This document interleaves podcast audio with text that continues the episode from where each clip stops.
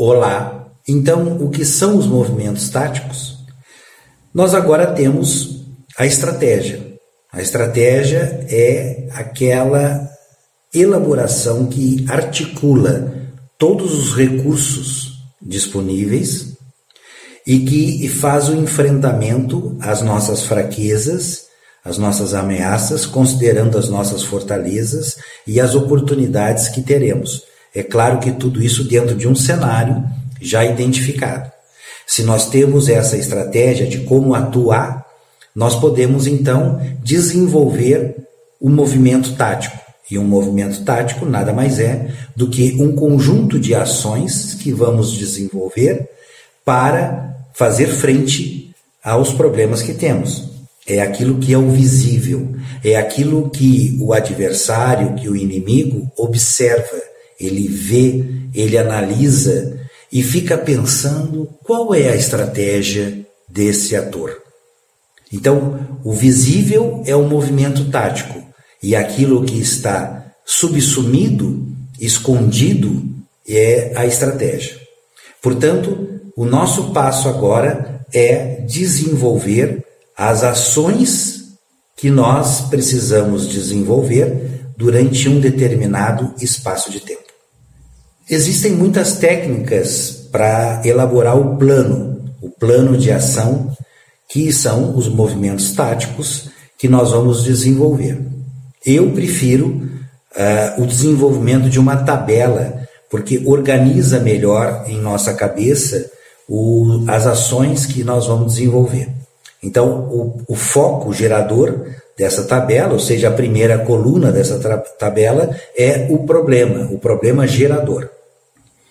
Em seguida, nós vamos ter o público-alvo, ou seja, esse problema implica num determinado público-alvo. Então, a segunda coluna, eu vou definir que esse problema vai envolver o público-alvo XYZ.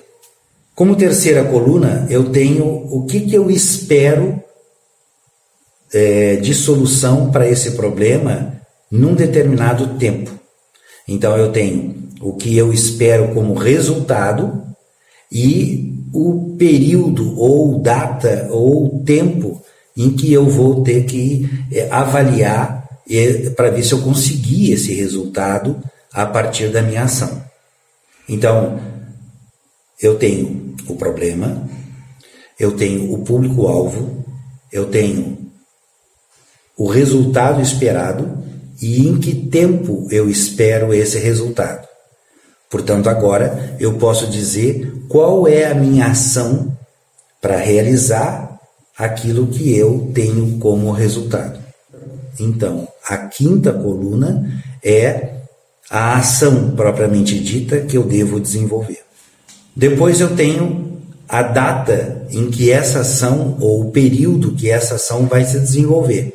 Não confundir com aquela data em que eu espero o resultado, porque eu posso ter que desenvolver uma ação no mês A e o resultado só vai aparecer no final do processo.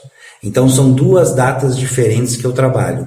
A data em que eu vou avaliar o resultado, se eu consegui o resultado esperado, e a data em que eu vou desenvolver a ação para poder chegar no resultado. Para que eu possa saber em que tempo eu vou realizar a ação que vai me trazer o resultado esperado. Feito isso, eu coloco mais uma coluna a coluna aonde eu vou desenvolver o detalhamento dessa ação. Muitos chamam de subações. É, às vezes, para realizar uma ação, eu preciso de pequenas ações é, pré-requisito para poder chegar aonde eu quero, para poder desenvolver a ação. Por exemplo, se eu quero um grande cadastro para fazer divulgação, eu preciso fazer um trabalho anterior de prospecção de público é, eu preciso identificar os dados desse público para poder fazer, então, é, o meu cadastro. Então, eu tenho ações, ou seja, eu tenho subações preparatórias para a minha ação principal.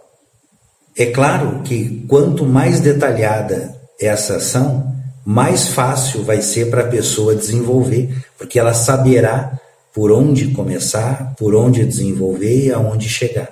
É importantíssimo que ela tenha o mais detalhado possível. Feito isso, então agora eu vou estabelecer a meta. A meta, ela é fundamental como critério para sabermos se a ação chegou no resultado esperado. Portanto, a meta é sempre mensurável. Ela tem que ser é, de, elaborada de tal forma que eu possa mensurar o seu resultado num determinado tempo, que é o tempo em que eu espero o resultado. Portanto, não é possível fazer uma meta teórica. Uma meta que não seja mensurável, ela não é meta. E por fim, não menos importante do, do que tudo isso, é definir o responsável para esta ação. E aqui é importante definirmos uma única pessoa. A pessoa que vai ser cobrada por esta ação. Agora veja, não quer dizer que esta pessoa é, escolhida como responsável será a única a executar a tarefa. Ela deve agregar o máximo de pessoas que possam ajudar a desenvolver aquela ação. Então, às vezes a gente acha que essa pessoa fica sobrecarregada, mas na realidade ela é uma pessoa responsável pela ação, mas não necessariamente a única a executar essa ação ela precisa ter um perfil de agregar pessoas que lhe ajude a executar a determinada ação em foco. É claro, às vezes são ações tão pequenas que a pessoa pode executar sozinha, ou o perfil dela é adequado para isso de forma individual. Tudo bem, não há problema. E também há casos em que eu tenha que usar a mesma pessoa para várias ações diferentes. Sim, é possível. Mas quanto maior for a possibilidade de ampliar o leque na execução, melhor, porque desta forma a pessoa não fica é, sobrecarregada de ações para desenvolver e, portanto, o controle acaba sendo mais fácil. Chegamos então a um plano de ação definido. E agora? Mas como acompanhar a execução desse plano de ação? Aguarde.